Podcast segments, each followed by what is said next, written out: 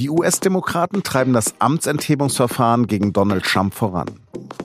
Es wird jetzt unausweichlich zu einem Impeachment gegen den US-Präsidenten kommen. Wie es weitergeht und ob das Verfahren Trump wirklich und ernsthaft gefährden kann, darüber spreche ich mit dem SZ-USA-Korrespondenten Hubert Wetzel. Sie hören auf den Punkt. Mein Name ist Lars Langenau und los geht es nach einer kurzen Werbung.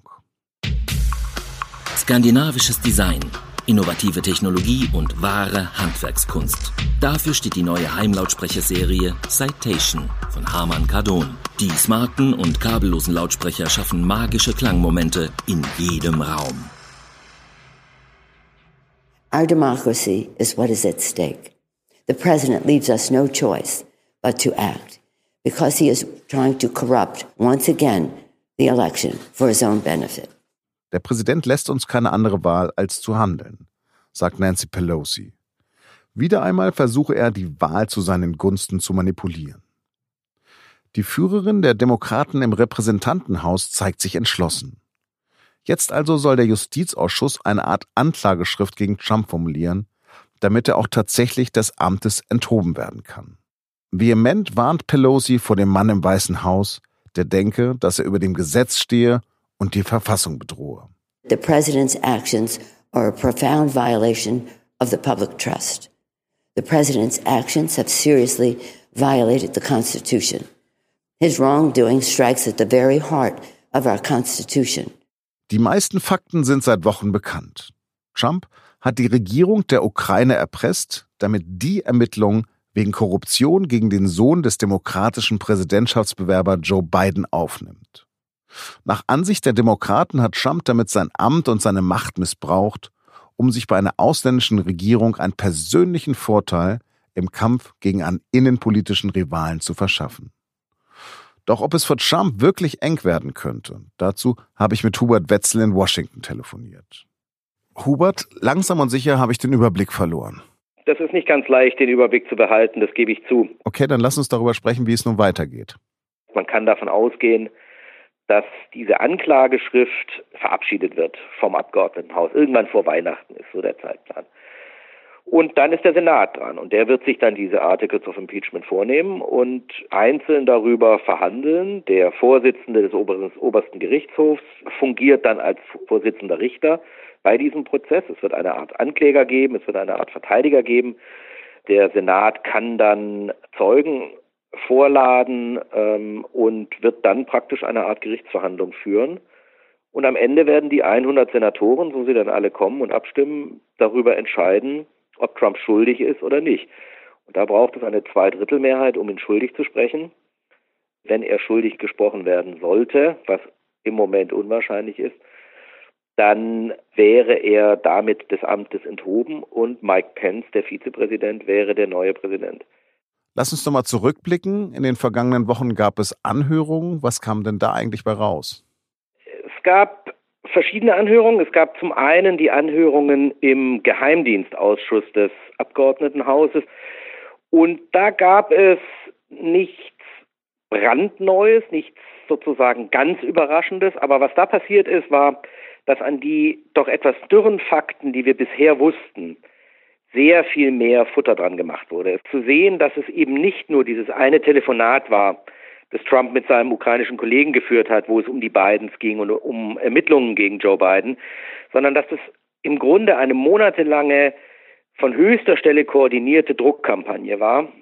Das war das Wesentliche dieser Anhörungen im Geheimdienstausschuss. Es gab dann diese Woche nochmal Anhörungen im Justizausschuss des Abgeordnetenhauses. Da wurden Verfassungsrechtler befragt dazu, ob denn das, was Trump gemacht hat, die Kriterien erfüllt, die in der Verfassung genannt sind für ein Impeachment. Da wurden vier Experten befragt, drei waren der Ansicht, das ist ganz klar der Fall. Das ist sozusagen ein impeachment-würdiges Vergehen, was Trump da gemacht hat.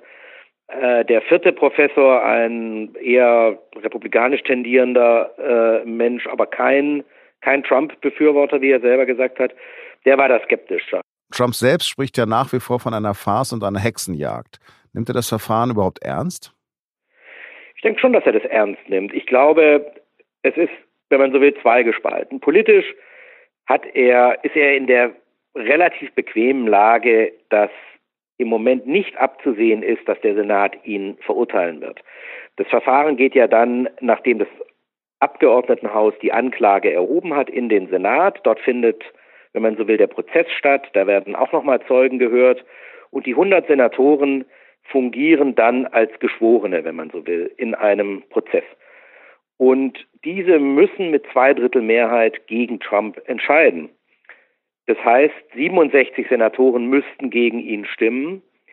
Die Demokraten haben aber nur 47 Stimmen im Senat. Das heißt, es müssten 20 Republikaner von Trump abfallen und gegen ihn votieren. Und das ist im Moment eigentlich unter keinen Umständen äh, zu erkennen, dass das passieren wird. Und insofern ist er, glaube ich, politisch auf der, auf der sicheren Seite. Was ihn, glaube ich, ganz erheblich stört, ist, dass jetzt dieses Makel Impeachment an seiner Präsidentschaft hängt. Das wollte er nicht. Ähm, er ist ja immer der Meinung, er verdient eigentlich den Friedensnobelpreis, kein Impeachment. Das hat er letztens bei der UNO-Vollversammlung in New York ja ganz offen gesagt. Stattdessen wird er also da mit diesem Impeachment-Hoax äh, gejagt. Das ist, glaube ich, das sitzt sehr tief bei ihm, dieses Gefühl, ungerecht behandelt zu werden. Insofern, politisch ist er, glaube ich, ganz, steht er ordentlich da, was den Machterhalt und, und sozusagen sein Verbleiben im Amt angeht. Aber psychologisch nervt ihn das schon wahnsinnig. Ja. Nancy Pelosi sagt ja nun, Trump lässt uns keine Wahl. Könnte es also sein, dass am Ende die Demokraten, ja, dass es im Grunde genommen am Ende den Demokraten schadet? Das ist schwer zu sagen, wem es am Ende mehr nützt oder mehr schadet. Es ist ja so, die Umfragen sehen nicht wahnsinnig gut aus für die Demokraten. Es gibt bisher nach wie vor keine Mehrheit in der Bevölkerung für eine Amtsenthebung Trumps. Ja. Es gibt eine relative Mehrheit, aber keine absolute und schon gar keine überwältigende. Die Anhörung, das gesamte Verfahren, wie es jetzt gelaufen ist, hat eigentlich an diesem Bild relativ wenig geändert.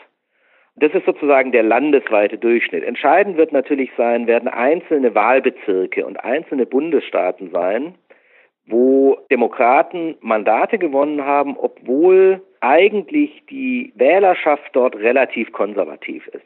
Da hat 2016 Trump die Präsidentschaftswahl gewonnen, aber 2018 gab es den Umschwung hin zu den Demokraten in vielen dieser Bezirke. Und die Frage ist jetzt, können die Demokraten diese Zugewinne halten, nächstes Jahr bei der Kongresswahl, oder sorgt das Impeachment dafür, dass die Leute wieder in die andere Richtung zurückschwenken und sagen, also dafür haben wir die Demokraten nicht gewählt. Ja, wir dachten, die gehen nach Washington und kümmern sich um Krankenversicherung und Einwanderung und Waffen und Bildung und sowas. Und stattdessen, was machen sie? Sie machen ein Impeachment gegen den Präsidenten und es ist wieder nur Hickhack und Parteienkampf und das betrifft uns alles nicht. Ob das so kommt, weiß im Moment niemand. Die Republikaner ähm, kaufen für zig Millionen Dollar Werbezeit im Fernsehen und bei Facebook, um genau dieses Narrativ, wenn man so will, zu pushen, um genau in ganz gezielt in diesen Wahlkreisen die Wähler sozusagen gegen die Demokraten aufzubringen. Und die Umfragen sind so, dass diese negativen Wahlwerbespots doch durchaus Erfolg haben.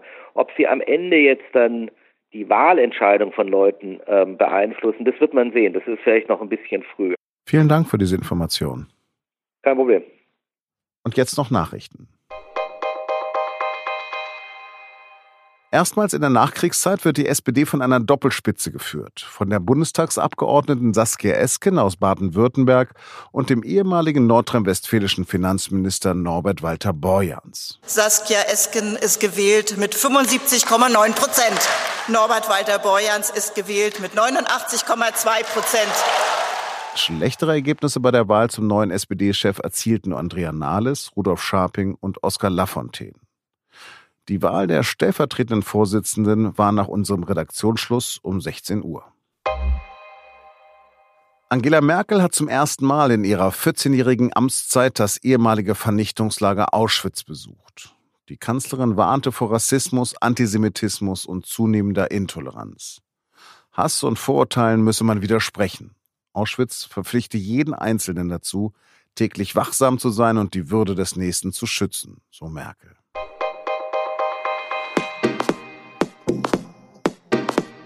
Wenn Sie noch im Überlegen für Weihnachtsgeschenke sind, dann möchte ich Ihnen die Wochenendausgabe der SZ ans Herz legen. Da finden Sie am Samstag und Sonntag 42 fordernde, kluge und liebevolle Ideen der SZ-Kritiker. Von Büchern bis CDs und DVDs. Geschenke für den Kopf, die Sie unter den Baum legen können. Das war auf den Punkt. Wir hören uns am Montag wieder und bleiben Sie uns gewogen.